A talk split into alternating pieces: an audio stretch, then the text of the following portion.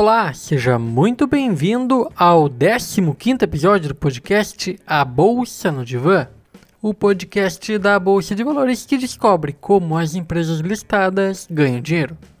Muito prazer, meu nome é Daniel Steinhor, eu sou jornalista e no episódio de hoje nós vamos entrevistar a Login Logística Intermodal, uma empresa do ramo de cabotagem no Brasil. Então, no episódio de hoje, nós temos a honra de receber Sandra Calcado, ela que é gerente de relações com investidores da Login. Sandra, muito obrigado pela presença e espero que a gente tenha uma conversa bem produtiva. Obrigada, Daniel. Eu que agradeço a oportunidade por estar aqui compartilhando um pouquinho da história da companhia. Legal, então vamos descobrir como a Login ganha dinheiro.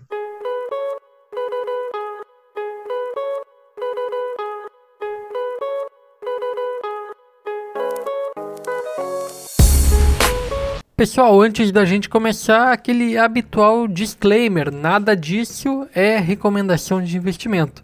Esse podcast tem caráter unicamente educativo e informativo. Nada do que é dito aqui deve ser interpretado como uma recomendação de compra ou venda de qualquer tipo de ativo mobiliário.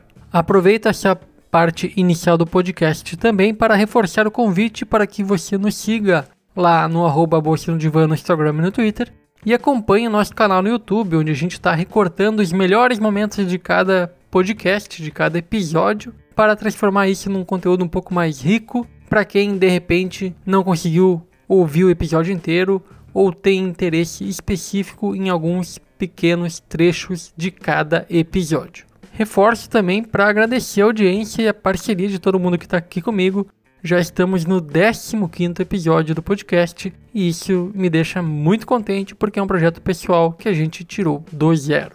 Dito isso, vamos ao episódio. Sandra, para a gente começar, eu queria que você falasse um pouquinho sobre o histórico da companhia, quando ela foi fundada e também sobre a estrutura societária, assim, para a gente começar apresentando a empresa e antes de falar assim sobre qual é o modelo de negócio dela exatamente. Bom, Daniel, as atividades é, desempenhadas aí pela Login elas tiveram origem no final da década de 90, é, quando ela ainda era uma controlada da, da, Vale, não sei se vocês sabem, mas ela se chamava Doce Nave, Navegação Vale do Rio Doce S.A. E aí, desde aí do final da década de 90, ela vem percorrendo uma trajetória que vou tentar resumir aqui em alguns pontinhos, tá? Uhum. É, ela estreou na Bolsa de Valores, né, ela fez uma oferta pública de ações, um IPO, uma primeira oferta pública de ações, em junho de 2007, e ela já se chamava né, Login Logística Intermodal SA, e passou a ser a primeira companhia de logística a aderir ao novo mercado. O novo mercado, como vocês sabem, é um segmento de nível mais elevado de governança corporativa da, da B3, né? Sim. Naquela ocasião, a gente fez um, um plano de investimentos assim, voltado principalmente para o projeto de construção de navios porta-containers, então, esses navios que andam pela costa brasileira e Mercosul, com o objetivo de operar na costa brasileira, no lado da né, na Atlântica, até a América do Sul. Já no ano seguinte, 2008, a gente começou essa construção, né, esse plano de desenvolvimento, que foi a construção dos navios, e em 2010 a gente lançou ao mar nossos dois primeiros navios, né, o Login Jacarandá e o Login Jatobá, em momentos diferentes, claro. Uhum. E aí eles começaram a entrar em operação no ano seguinte, em 2011.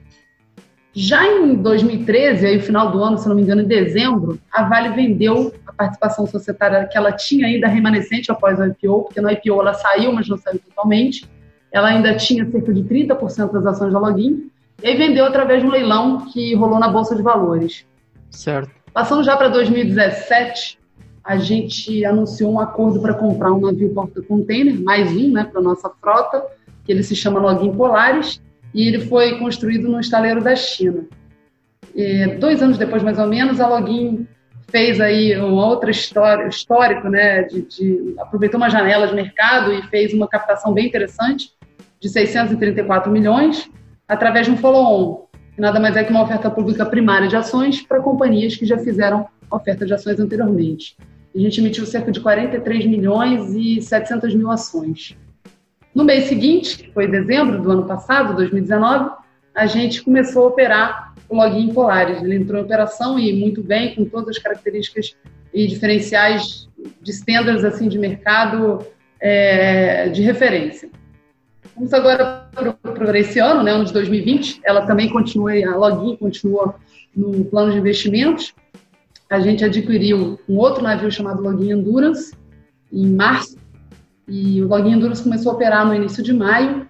E esses dois últimos navios que eu comentei, o Login Polaris e o Login Endurance, eles substituíram navios que a gente tinha, é, que operavam tanto na cabotagem quanto na navegação costeira, né, que vai até Mercosul. E eram navios que a gente tinha que eram fretados por tempo. Então, de forma resumida, hoje a gente tem aí seis navios próprios, ou seja, todos eles operando full time, 24/7 e graças a Deus muito bem, obrigada. Com frota 100%, tripulação 100% brasileira. Legal. Você me perguntou sobre a estrutura da companhia, né? Como é que ela é, isso, a estrutura societária, né? A gente sabe que a empresa tem um free float bem grande, né? Agora por conta, enfim, quando a Vale saiu, uhum. as ações estão quase todas negociadas no mercado, né? Não sei exatamente como é que funciona, mas é um aspecto interessante, até a gente teve um episódio do podcast com a Alaska, Legal. onde a gente entrevistou o Ney Miyamoto e o Eduardo Mestieri. E aí eles falaram um pouquinho sobre o case da Login, foi, foi bem interessante e eles são hoje uns, um, acho que o principal acionista, né? Não são controladores, mas tem uma posição grande da empresa. Se pudesse falar um pouquinho sobre o quadro societário. Perfeito, Daniel. Sim, a Alaska é nosso principal acionista. A gente é, tem aí a participação da Alaska com cerca de 40% das nossas ações. É, isso é um dado público, né? Ela vem com a gente já há alguns anos, nesse processo todo de reestruturação da companhia, que a gente pode falar mais detalhadamente depois. Temos também o Itaú Unibanco, que tem mais de 5%, e temos outros investidores que representam juntos aí mais de 50%. E exatamente como você falou, Daniel, o free float da companhia ele é de quase 99%. Então, está totalmente aí. É, o free float é quase que total, né? É, na bolsa. E a gente está no novo mercado, como eu comentei, né? É o nível mais elevado de governança corporativa da bolsa.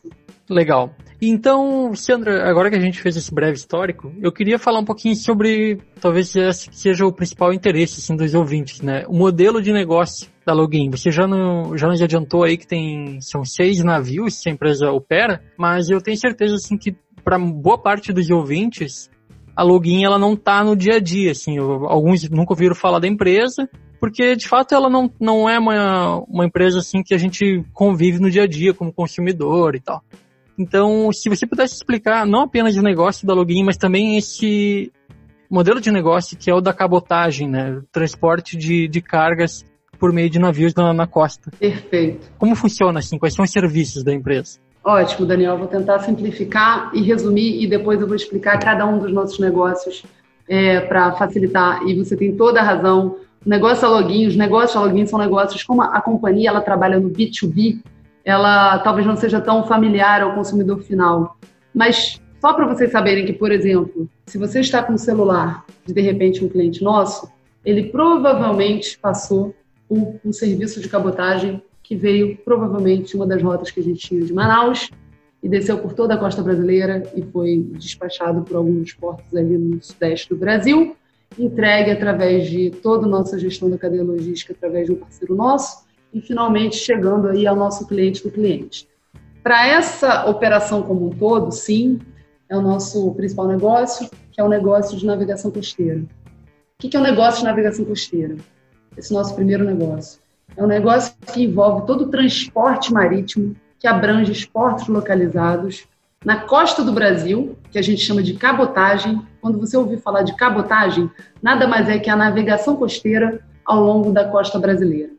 E além disso, a gente também faz essa mesma navegação costeira até o Mercosul, no caso, no nosso caso, a Argentina, através de malha intermodal, e a gente tem uma abrangência geográfica que vai do norte, nordeste até o sul do Brasil e Mercosul, de Manaus a Buenos Aires, e a gente integra todo esse processo de navegação através de transporte rodoviário também de curta distância. Legal. Então, como eu falei anteriormente, a, a Login ela tem uma, é uma frota própria de seis navios, e todos eles 100% login. E para vocês terem uma ideia assim de tamanho, de capacidade e tal, a gente tem uma capacidade nominal somando as capacidades de cada um dos nossos navios de cerca de 15.500 teus. O que é teu? É um termo que às vezes a gente ouve no mercado e não entende o que é. É tão simples quanto um container, que é aquela caixinha de 20 pés que transporta produtos dentro dela, é, se chama um teu. Você tem um teu, é um container de 20 pés. Teu significa 20 feet equivalent unit. E nesse processo como um todo, a gente opera em vários serviços. A gente opera, por exemplo, um serviço que chama Amazonas, que percorre toda a rota aí entre as regiões sul e norte do Brasil. Ele é chamado de SAM. A gente tem outro serviço que se chama Atlântico Sul, que é o SAIS, que realiza a rota que liga o Brasil na região do Nordeste, Sudeste, Sul, até os países do Mercosul.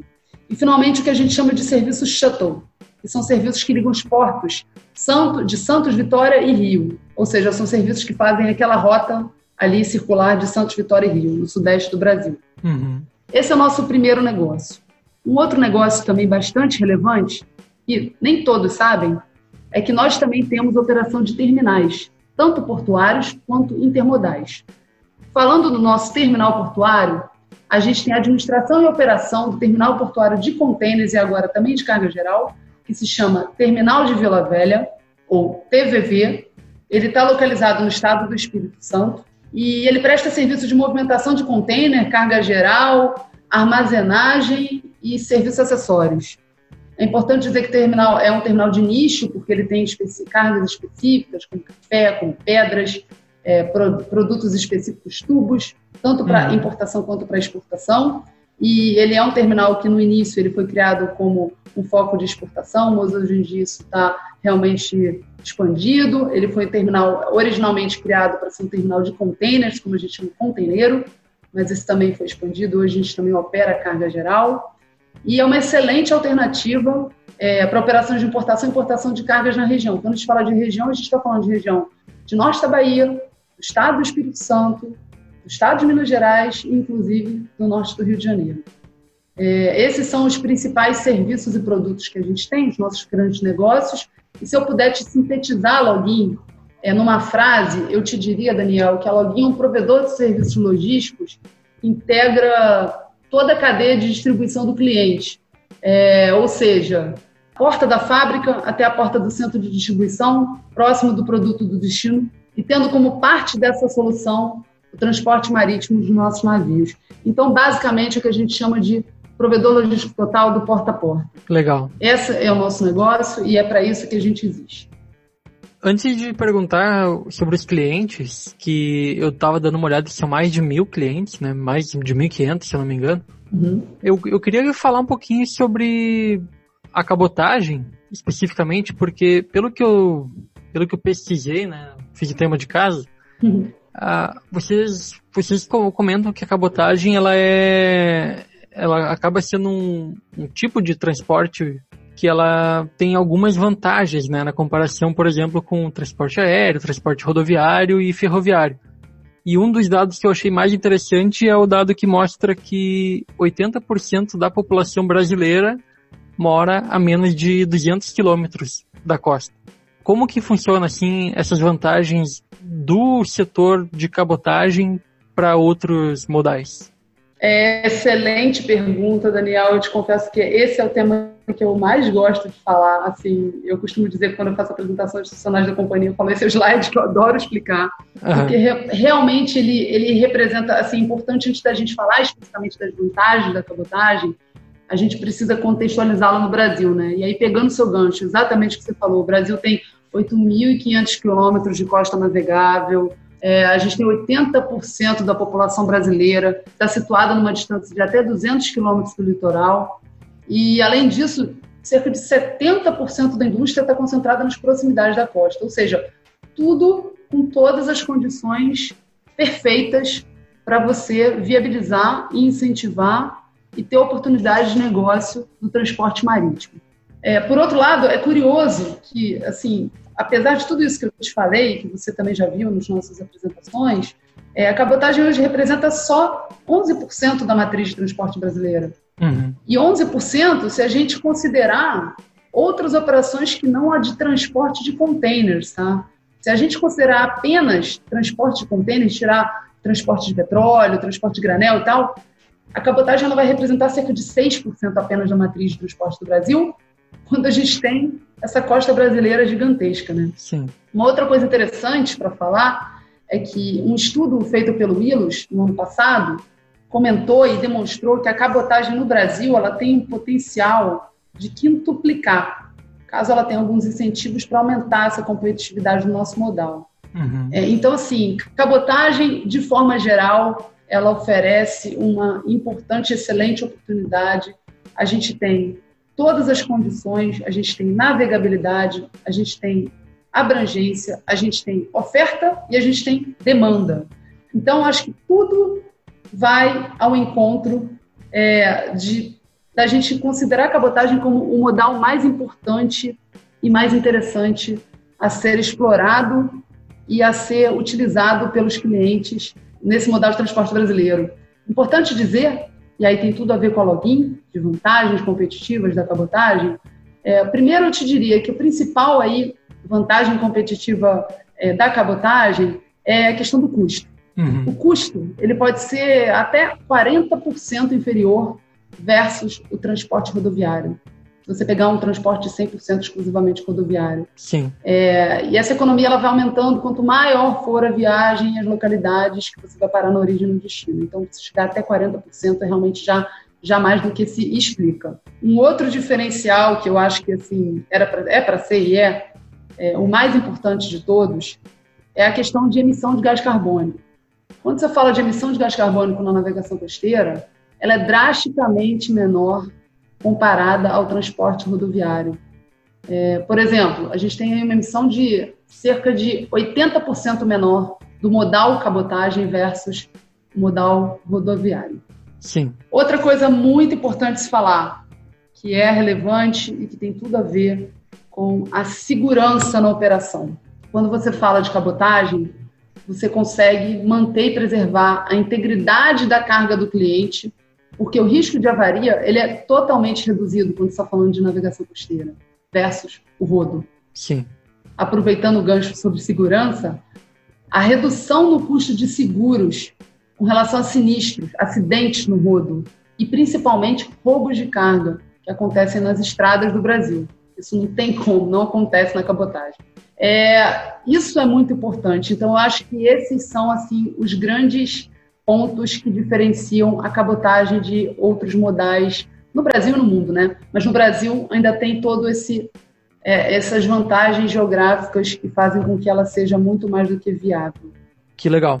E aí, acho que continuando um pouco nas vantagens, né? Mas pegando aquele gancho anterior dos clientes que eu tinha, eu queria perguntar para ti.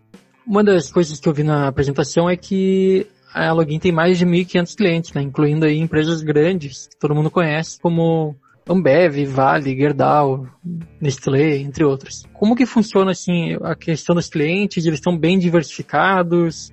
Vocês têm algum tipo de de approach assim para conquistar mais clientes? Como que funciona essa questão? Excelente pergunta, Daniel. É, como você falou, a gente tem realmente uma base muito diversificada de clientes. A gente tem uma, uma experiência do cliente, tem um processo de atendimento extremamente sabe, concentrado e focado no cliente, experiência do cliente, o que a gente chama de CX, é, é o dia a dia da companhia, está no nosso DNA. Uma outra coisa importante de se falar, em termos de diversificação, ela não se dá apenas na questão da quantidade, sim nos setores em que a gente trabalha. Sim. Setores que a gente atua são desde eletroeletrônicos, alimentos e bebidas, logística, metais, mineração, enfim, vários outros setores além da diversificação em termos de quantidade, né, a gente tem realmente, a gente não tem nenhum cliente aí na navegação costeira, por exemplo, que corresponda a mais de 5% das receitas totais, o que deixa realmente a gente numa posição confortável em termos de diversificação.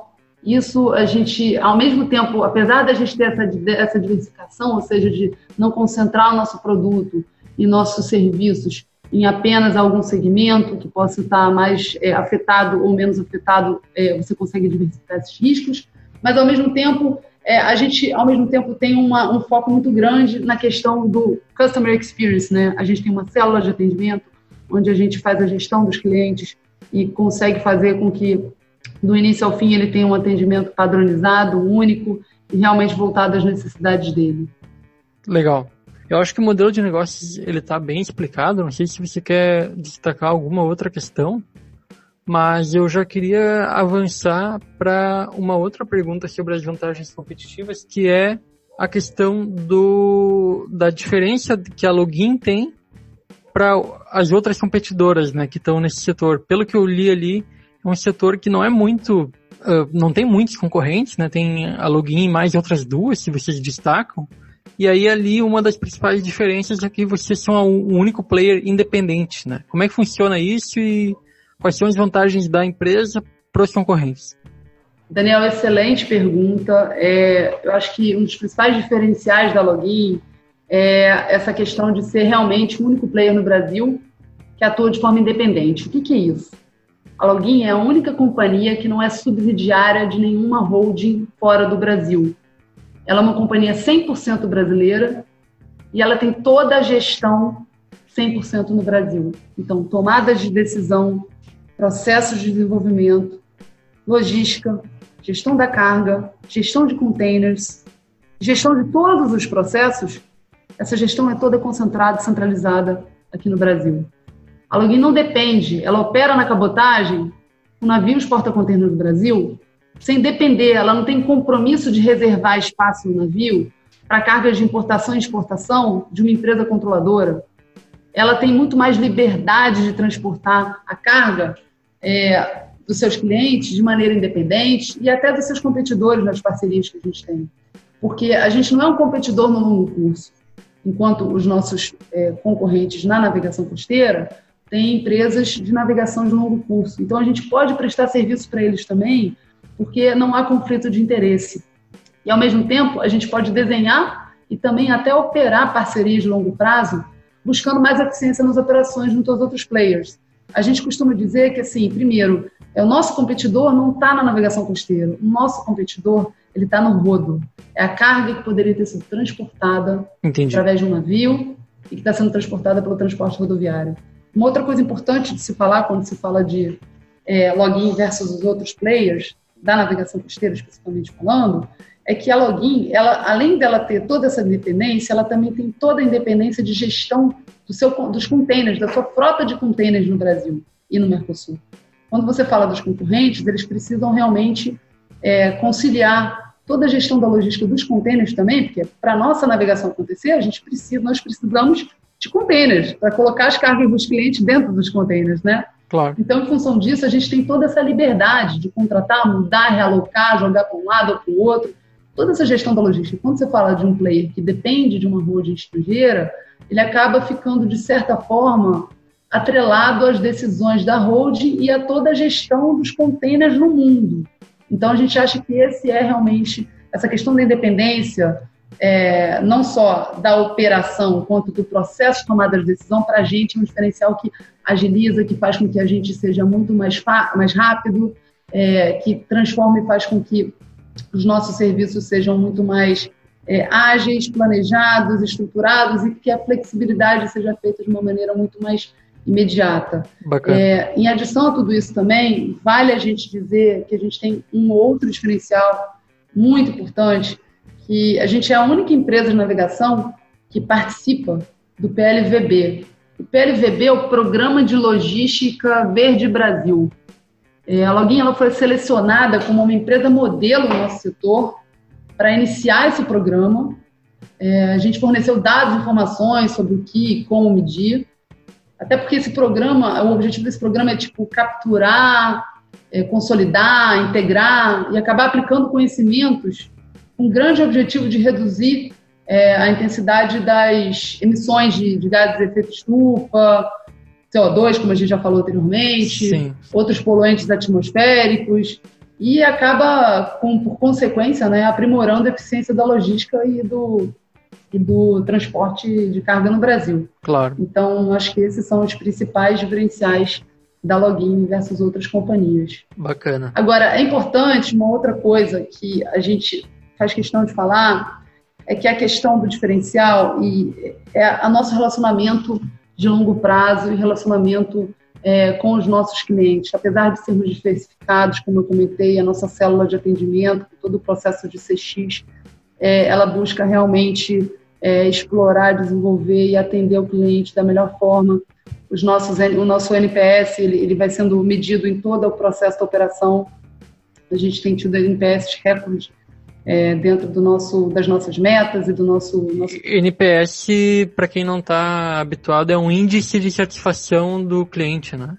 Isso, obrigada, desculpa, que é o Net Promoter Score. Desculpa, Daniel, acabei não, não explicando. E a gente está muito bem posicionado, a gente vem, a gente acha que isso é fundamental no relacionamento com o cliente, é uma forma da gente entender como a gente está, como a gente pode melhorar. A gente criou no ano passado uma diretoria de atendimento focada exatamente em fazer a gestão do cliente do início ao fim. Ele não tem que falar com 200 pessoas do início ao fim desse projeto door-to-door, -door, né, da entrega, desde a, da, do recebimento da mercadoria até a entrega final da mercadoria, do porta a porta. Então, a gente acha que realmente esse know-how que a gente tem é, da cabotagem, da operação de terminal portuário intermodal, a relação de confiança que a gente estabelece né, com os nossos clientes, as operações, uma coisa que eu acabei não mencionando, a questão das operações que são desenhadas aí é, de acordo com, com a solução perfeita para o cliente, é, sendo um provedor que a gente chama de 3PL, que é o Third Party Logistics, fazendo realmente a gestão da carga como um todo, buscando atender as necessidades da, da, da cadeia logística de cada um, mesmo tendo um processo é, com standards né, de, de, de, de, qualidade, de gestão, mas ao mesmo tempo conseguindo flexibilizar e se diferenciar e fazer serviços e produtos especialmente assim, customizados para cada cliente. Né? Legal. O foco realmente da companhia é, é segurança e, e depois o cliente. Bem bacana. Sandra, daqui a pouco eu vou perguntar para ti sobre o momento atual da Login, eu acho que é uma questão bem curiosa também, para saber sobre o que, que a empresa está pensando para o futuro nesse setor que ele tem tanta perspectiva de crescimento no Brasil. Mas antes disso, eu queria que a gente conversasse um pouquinho sobre uma outra questão que os investidores minoritários olham bastante antes de investir, que são os riscos, né? Os riscos atrelados não só à empresa, mas também ao setor. E aí eu, eu selecionei aqui algumas questões que eu acho que é legal você abordar, se tiver interesse, enfim. Uma delas seria a questão do preço do combustível, porque é uma coisa que não está no controle da empresa, né? Se tem algum tipo de proteção quanto a isso, como é que vocês fazem? E a outra questão seria uh, o endividamento da empresa. A gente sabe que ela se endividou no passado para comprar novos navios e hoje uh, essa dívida está bem mais saudável, né? Como que vocês avaliam assim os riscos da companhia? Bom, Daniel, respondendo a sua pergunta primeiro sobre o combustível, o combustível que a gente usa para o transporte dos nossos navios é o bunker. É, esse combustível, a gente é, realmente ele, ele, representa um percentual relevante é, na matriz de custo da companhia. É, dois, dois pontos muito importantes que a gente vem trabalhando. O primeiro ponto é a questão do processo de venda do nosso produto, quando a gente faz todo o processo de compra do bunker, a gente tem todo um processo de precificação também para repassar esse custo do bunker para o nosso cliente. E esse processo ele é revisitado a cada 90 dias.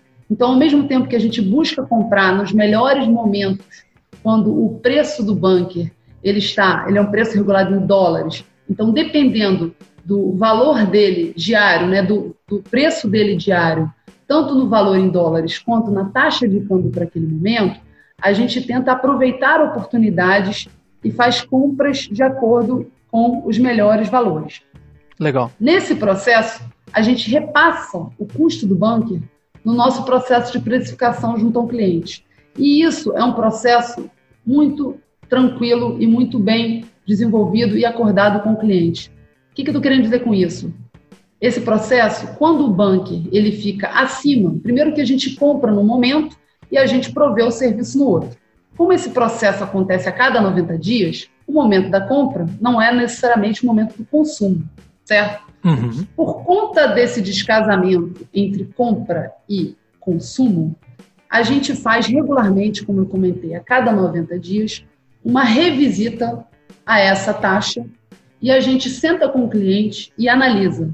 Deixa eu ver quanto foi o valor do bunker no momento em que eu adquiri e quanto foi no momento que eu exerci o produto, efetuei o serviço com você.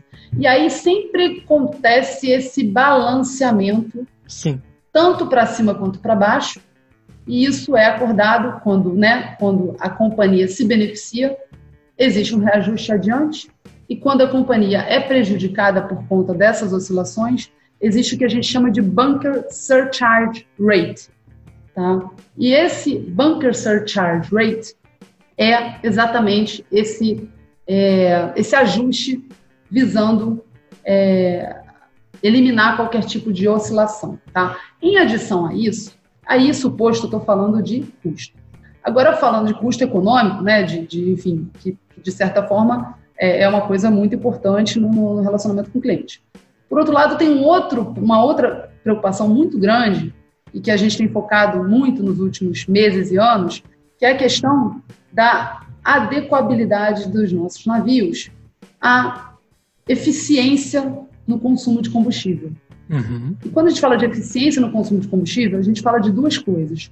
Uma é na questão técnica dos nossos navios, ou seja, de estar sempre buscando, quando a gente constrói e compra navios, sempre buscando navios mais eficientes em termos de utilização de consumo de combustível, ou seja, é, economicamente é, mais verdes, digamos assim, e ao mesmo tempo que consomem menos combustível e emitem menos gases à, à natureza.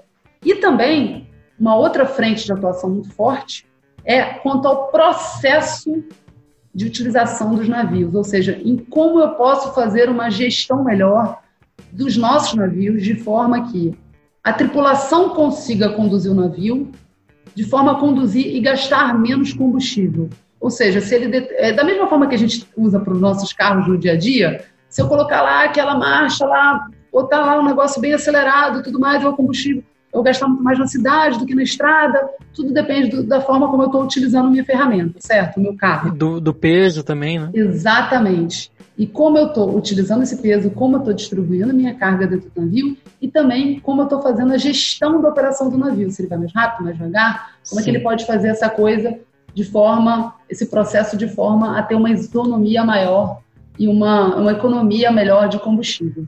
Então, isso para a gente, assim, é fundamental e muito importante, sabe, Daniel? Para a gente, assim, é uma das nossas maiores atenções é, por essa questão de impacto para o meio ambiente, por essa questão de, de, de, de trazer realmente soluções que façam com que os nossos navios sejam mais eficientes. Que bacana. Com relação à sua segunda pergunta, que era sobre endividamento, sim, você tem razão. A companhia, é, ela passou por processo de reestruturação é, em termos de alavancagem muito forte nos últimos anos, nos últimos quatro, cinco anos.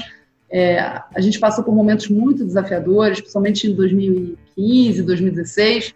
A gente tinha obrigações assim com instituições financeiras que eram realmente superiores à nossa capacidade e expectativa de geração de caixa.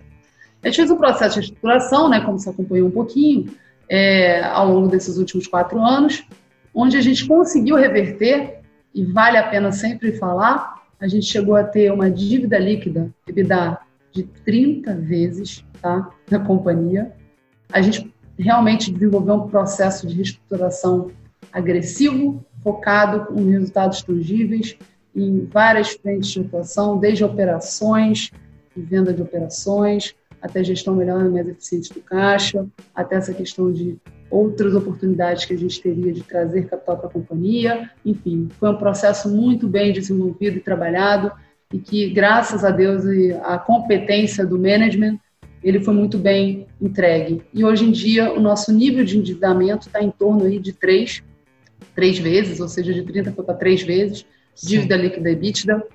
É, e a nossa capacidade de entregar resultados, geração de caixa, ela aumentou é, vertiginosamente para o melhor, né, para o bem, é, trazendo aí uma expectativa de, de, de, melhoria e uma expectativa, como a gente já tem visto nos últimos trimestres, de gestão saudável do caixa, de geração de caixa e de perspectivas de negócio para todos os nossos negócios, tanto navegação quanto terminais portuários intermodais. Muito bacana aproveitando esse gancho, Sandra, que você comentou sobre esse processo que a gente pode chamar de um turnaround, né? Que ele foi bem sucedido e agora a empresa está num outro momento. Eu queria saber qual é o momento atual da empresa, se ela vai continuar crescendo, assim, se vocês planejam. Eu vi lá na apresentação de vocês que tem muita coisa no roadmap, assim, né? No radar. Até novas rotas. Aí eu queria saber, assim, como é que vocês estão imaginando os próximos anos se vocês vão investir em outros navios, como que tá, assim, e até pensando no longo prazo mesmo, daqui 15 anos, como que vocês imaginam a login? Legal. É tão bom responder essa pergunta no momento que, né, que a reestruturação acabou e os grandes desafios já foram superados, e agora o grande desafio é de crescer, crescer, crescer, que é um desafio maravilhoso de se implementar, né? Com gente Sim. competente, com dinheiro no caixa e com processos muito bem estabelecidos. Bom, vamos lá. É exatamente o que você falou, Daniel. A gente passou realmente por essa reestruturação e, foi, foi, foi, muito difícil.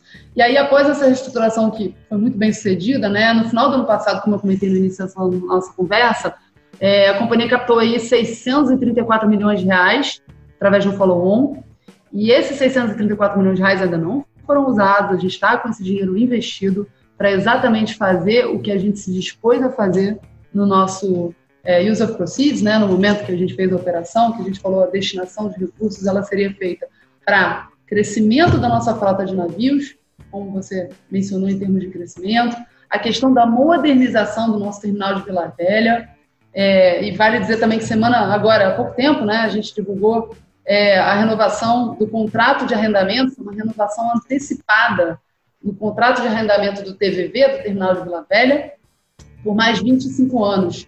É, e essa renovação seria só em 2023, a gente conseguiu antecipar desde já, por conta do nosso resultado, por conta do, do, que, do que a gente vem performando, da nossa estratégia e todo o histórico positivo é, e da expansão de tudo que a gente vem desenvolvendo lá em Vila Velha e a gente conseguiu renovar isso, esse, esse, esse processo de arrendamento por mais até 2048. E, ou seja, a gente vai destinar os recursos tanto para navegação costeira e crescimento de navios, de frotas e de, da frota e também de linhas, como você falou, de outros serviços, e também é, serviços também, além do TVV em termos de, de, sistemas e em termos de equipamentos que a gente vai investir no terminal, também projetos voltados para soluções de tecnologia. Tem muita coisa acontecendo. A gente criou uma diretoria aí no ano passado focada em inovação e transformação. É, existem projetos em curso, é, indo ao encontro de tudo que a gente desenvolveu no nosso planejamento. Você falou de, agora falando aí de próximos anos, 15 anos, 20 anos. Isso. Assim, a gente não pode passar guidance, né? Que a gente não passa formalmente com a CVM, guidance de expectativa de, de crescimento. Mas, assim, é, o que eu posso compartilhar com você é o fato de que o nosso plano de negócio está focado em crescimento sustentável, com diretrizes claras, diretrizes robustas, nosso grande objetivo é gerar valor de forma sustentável para os acionistas e demais stakeholders. Está na pedra, literalmente. E esse nosso planejamento estratégico está totalmente alinhado com esse plano de negócios de curto, médio e longo prazo. E literalmente estamos construindo as avenidas né, de forma a chegarmos a, a esses objetivos. É, e esse é o objetivo principal de crescimento sustentável, de gerar valor de forma sustentável para os acionistas e, e stakeholders, e stakeholders. É, estamos assim, totalmente comprometidos com esse plano desde já, e isso está no DNA da companhia, com todo o time. Você pode conversar com todos os membros, é, todo o time da, da Login, todos eles. Então, estamos, né, estamos alinhados com, com essa questão do crescimento sustentável e geração de valor. A gente entende né, que que esse processo de crescimento ele vai acontecer com um time motivado, com um time engajado, com um time treinado. A gente entende que são, a gente fala de times, a gente fala de ativos, a gente fala de tecnologia e a gente fala de processos. Uhum. É no time que a gente tem capacitado para entregar da melhor forma, um time motivado, integrado, realmente focado no resultado, tendo ativos realmente especiais, diferenciados, como eu já comentei anteriormente, Sim. tendo processos muito bem definidos para a gente fazer as coisas da forma correta, sabendo onde a gente vai chegar, onde, onde, onde a gente quer chegar e como chegar lá, e finalmente tendo caixa para fazer esse negócio acontecer, através de geração de caixa e através de, de, de, de uma gestão eficiente do nosso capital de giro e dos projetos que vão, obviamente, trazer mais resultado para a companhia. Sim, muito legal. Sandra, a última pergunta que eu vou fazer para ti antes da gente seguir para o nosso quadro final, que é um quadro mais descontraído de perguntas rápidas, é sobre os motivos pelos quais você considera que vale a pena ser sócio da Login, pensando com a mentalidade de sócio mesmo, porque é o nosso público aqui no podcast é o, é o investidor minoritário que vai investir na empresa com a mentalidade de sócio para carregar ela por, por muitos anos. Assim. Se você tivesse que resumir de uma forma rápida, assim, qual seria o principal motivo para você? Olha, eu vou te responder de seis formas, pode ser? Pode ser, legal. É, eu te diria dos nossos valores. Quais são os nossos valores que estão na nossa veia? Segurança, a gente costuma dizer que segurança não é nossa prioridade. Por que, que segurança não é nossa prioridade? Porque ela é nossa, nosso ativo, nosso valor mais importante. A gente não negocia segurança. Uhum. Prioridade é uma coisa que você negocia. Segurança para a gente é inegociável. Ela é o que ela é e ela é o mais importante. Nosso segundo valor, atitude de dono. Nosso terceiro valor, transparência. Nosso quarto valor, reconhecimento. Quinto valor, simplicidade. E sexto valor, respeito ao cliente. Esses valores, aliados a tudo que eu já falei em termos de diferenciais competitivos, aliados a uma estratégia e estrutura de capital muito bem mapeada, muito bem planejada, muito bem formatada para os próximos 30 anos, dentro dos nossos planos de negócios curto, médio e longo prazo, aliado a um time integrado, capaz, motivado e focado no resultado e aliado a processos sustentáveis. Eu acho que essas são as grandes, é, esses são os grandes fatores que deve, devam fazer o que, né, no processo de decisão de investimento, que fazem com que o investidor olhe para a login com outros olhos. É claro que a gente entende, é um, um disclaimer que acho que todo profissional de relações com investidores tem que fazer, que os investidores eles têm sempre que buscar informações sobre as companhias, né, em que eles pretendem investir, avaliar cuidadosamente o equilíbrio de suas carteiras, conversar, entender, uhum. falar com pessoas diferentes, falar com a companhia, falar com analistas de mercado, ouvir podcasts como esse, analisar, ver vídeos da companhia, trocar figurinhas com outras pessoas que conhecem, que conheçam bem do setor, falar com técnicos da sua área, para entender realmente as perspectivas da companhia, entender o segmento onde ela está, os riscos e quais são os processos que podem, de uma forma ou de outra, afetar é, os seus negócios.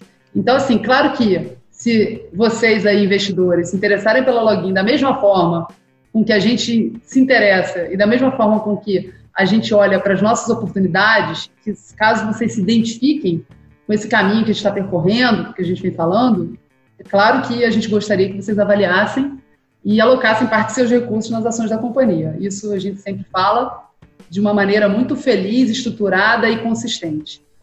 Sandra, a, a, última pergunta que eu queria fazer antes da gente ir para as perguntas finais é uma pergunta, na verdade, que vem lá do Instagram, porque eu abri a caixinha de perguntas hoje de tarde perguntando para os seguidores se alguém tinha alguma dúvida específica e o Iago Pinheiro perguntou se a Login planeja fazer algum tipo de fusão e aquisição aí nos próximos anos, enfim.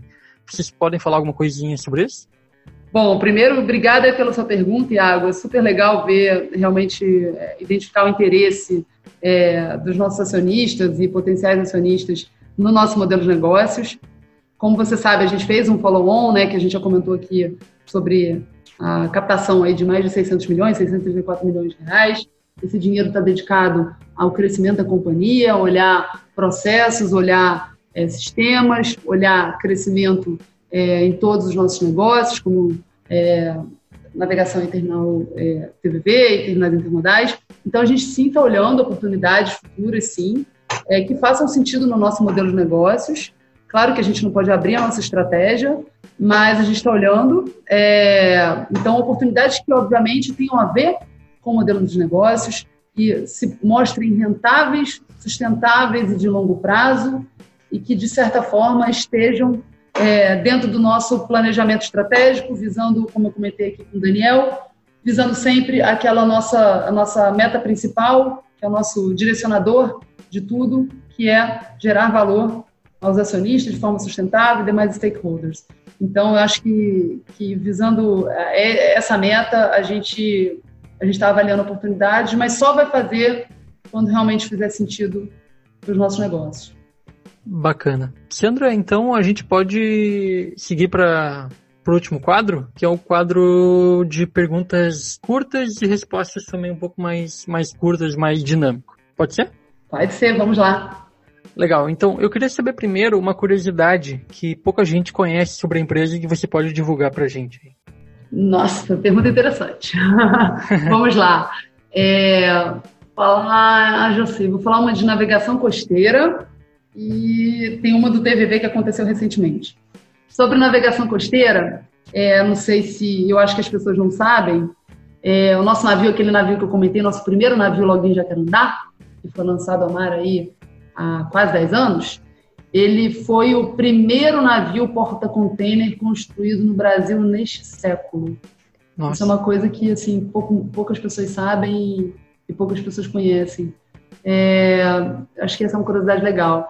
E legal. sobre o TVV, essa curiosidade eu confesso que eu fui conhecer recentemente. Sempre que a gente tem aí um recorde de movimentação no TVV, uma buzina toca. E aconteceu recentemente, e aí a buzina tocou. A gente tem até no nosso Instagram, nas nossas mídias sociais, é, no nosso website e também é, LinkedIn e Facebook, é, esse videozinho uhum. mostrando aí o TVV com os funcionários mesmos lá tocando as buzinas dos seus equipamentos, super felizes por conta de um recorde que tinha sido atingido só em 2010 e foi superado agora recentemente. Que bacana. É tipo o sino, né? Que às vezes o pessoal bate quando, quando vence uma meta, né? Exatamente, exatamente. Só que é uma buzina com o próprio operador ali do uhum. equipamento, tocando todo mundo junto, numa manifestação positiva, como se o Brasil tivesse feito um gol numa Copa uhum. do Mundo. É muito legal. que bacana. E um momento que foi muito marcante na história da empresa, no sentido assim de representar o que a empresa é hoje. É difícil selecionar um momento, Daniel. Assim, acho que talvez, por incrível que pareça, acho que o momento mais marcante, ou o período mais marcante da companhia, acho que foi o comprometimento do time naquele momento difícil de reestruturação, sabe? Sim. E a companhia estava num processo de reestruturação muito difícil, a companhia quase entrou em RJ, recuperação judicial, a gente executou o processo de uma maneira muito, sabe, muito madura, muito consistente, é, a gente fez um super follow-on. Então, acho que os milestones, os grandes pontos foram o processo de estruturação, o momento, pior momento da companhia, onde ela estava totalmente é, alavancada, e o momento do follow-on. Acho que seriam dois momentos, né? Onde Sim. a gente conseguiu o resultado e agora a gente está colhendo os frutos. A minha próxima pergunta seria o momento desafiador, mas então você já respondeu, né? São esses dois momentos aí. Legal, é, é, exatamente. Acho que foram esses dois momentos. Então, assim, tudo bem. Então, posso dizer que o momento mais marcante foi o follow-on, e o momento mais desafiador é, foi, foi realmente esse processo, a forma como a gente passou por esse período de, de incertezas e restrições. É... Ah, lembrei, tem outro momento também interessante que eu gostaria muito de compartilhar, porque foi recente e a gente ainda está vivendo. Eu acho que foi o momento da pandemia, né? Foi Sim. um momento que a gente viveu, ainda está vivendo, infelizmente, mas que o segundo trimestre, principalmente de 2020, foi um semestre muito desafiador, acho que para o Brasil como um todo, né? Alguns setores ficaram mais suscetíveis, outros foram menos suscetíveis. No caso do nosso setor, ele se demonstrou bastante resiliente, apesar de um momento de incertezas e dificuldades. É, a gente conseguiu continuar operando 100% dos nossos navios, obviamente todos rentáveis. A gente não precisou, graças a Deus e a equipe, e a forma da gente fazer a gestão dos nossos negócios, e fazer o relacionamento com os clientes. A gente manteve seis navios operando full time, a gente conseguiu aí terminar o TVV e os terminais intermodais em Guarujá e Itajaí continuaram operando full, é, sem nenhuma parada é, de operação, porque é, são serviços considerados essenciais é, dentro da, da, da, do Brasil, né? Sim. E, mas foi um, momento, foi um momento muito difícil e a Login conseguiu demonstrar muita robustez, agilidade, competência, porque ela teve que adequar seus custos, ela teve que adaptar o seu foco comercial. É, a gente migrou alguns tipos de produtos que estavam sendo muito mais demandados, então a gente transportou um pouquinho mais de cargas de, de saúde, cargas de produtos de segurança, de equipamentos de hospitais, é, equipamentos farmacêuticos, é, alimentos e bebidas, que foram realmente produtos que aumentaram seu consumo durante a pandemia. E nesse momento de, de redução de eletroeletrônico, foi uma época realmente onde a gente conseguiu ser rápido e a gente conseguiu entregar um resultado pô, muito positivo. A gente foi muito mais resiliente do que o setor. Os nossos resultados aí, o release de resultados último que a gente apresentou mostra isso. Resiliência, a gente foi muito melhor do que o mercado, é, não só da nossa indústria, como do mercado como um todo. Então, mostra a nossa capacidade de entregar. Então, esse eu posso dizer, como está mais fresquinho aqui na nossa mente, foi um momento desafiador e que eu posso falar que se não fosse realmente o time do jeito que ele é e da forma é, como ele está adaptado a mudanças, e por ter passado e vivenciado tantas dificuldades no passado, né, nesse processo de estruturação, ele estava muito mais apto a fazer as mudanças de uma maneira muito eficaz. Perfeito. E então, Sandra, a última pergunta agora é uma sugestão, na verdade, que eu vou pedir para você deixar aí para os nossos ouvintes. Pode ser de livro, série, filme, o que, que você preferir, seja para quem quer investir melhor ou para quem quer de repente conhecer mais sobre o modelo de negócio da empresa, que recomendação você deixa? Vamos lá, eu vou fazer algumas recomendações então. Legal. Fazendo assim, recomendação de livro, acho que qualquer livro do Damodaran, que para mim é o papa de finanças corporativas no mundo, né? Professor de finanças da Stern School of Business, Nova York, é, referência realmente em mercado de capitais e finanças, é, acho que qualquer livro do Damodaran é, é excelente, desde os mais simples, voltados para iniciantes, até os mais avançados. É, acho que essa seria a minha sugestão assim literária. É, mas pensando em outras recomendações, eu falaria também de muita, muitas vezes as pessoas se esquecem desse recurso, mas eu acho que eu, eu, seria o ponto principal, que é o recurso principal, o site da B3. No site da B3, é, existe um hub, que eles chamam de hub de educação financeira, que tem uma enorme assim riqueza de informações, de cursos, vídeos, podcasts, e-books, conteúdos Sim. assim selecionados, com toda a curadoria da B3 e assim, mais legal de tudo, de forma assim didática, acessível e é gratuito. Eu acho que esse hub é 100% gratuito. Então, acho que para quem quer começar, é começar no site da B3, é, tem tudo que o investidor individual precisa para poder entender um pouquinho do mercado de capitais no Brasil. É, eu daria outras duas sugestões. É, a terceira sugestão seria o formulário de referência das companhias, né, nas quais um investidor deseja investir, ou seja, quer conhecer um pouquinho melhor o segmento. Para quem não sabe, o formulário de referência é aquele documento que é o mais abrangente das companhias listadas que ela tem a obrigação legal de preencher e atualizar anualmente, e aos, à medida em que outros fatos relevantes vão ocorrendo, ela vai atualizando. É um documento vivo, ela vai atualizando ao longo dos meses. É, ele, eu acho que é o documento mais completo, onde você tem todas as informações, não só da companhia, como do setor. Isso é muito legal. Se quiser entender do nosso setor, se quiser entender de outro setor, é só você ir ao formulário de referência da companhia. É, e o último, assim, não menos importante, que você também encontra formulários de referência nesse lugar, é, eu diria que é o website de relações com investidores das companhias. É, no website você tem todas as informações sobre as companhias, tudo que foi divulgado na CVM é, é divulgado pelo site da companhia, está lá disponível de uma forma fácil, didática e acessível.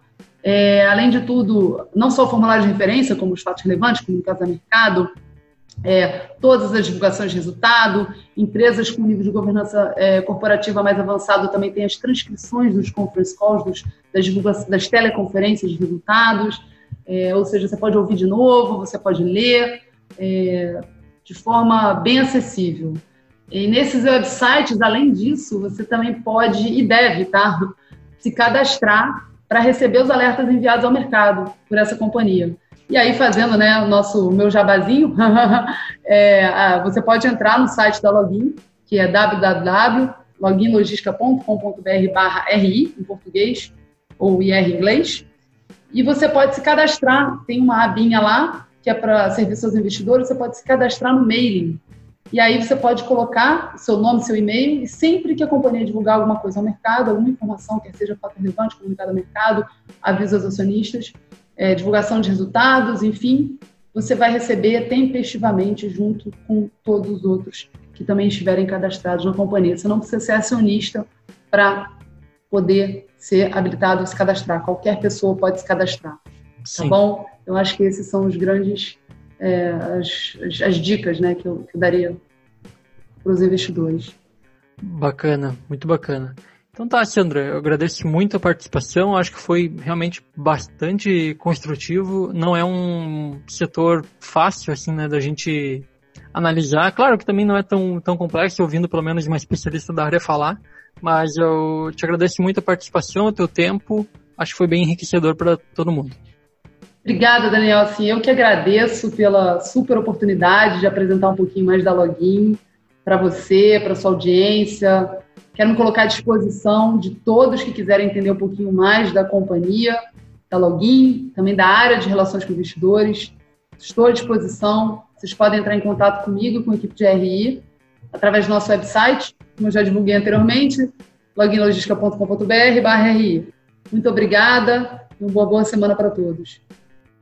Chegamos ao fim então do 15 episódio do podcast A Bolsa no Divã, o podcast da Bolsa de Valores que descobre como as empresas listadas ganham dinheiro.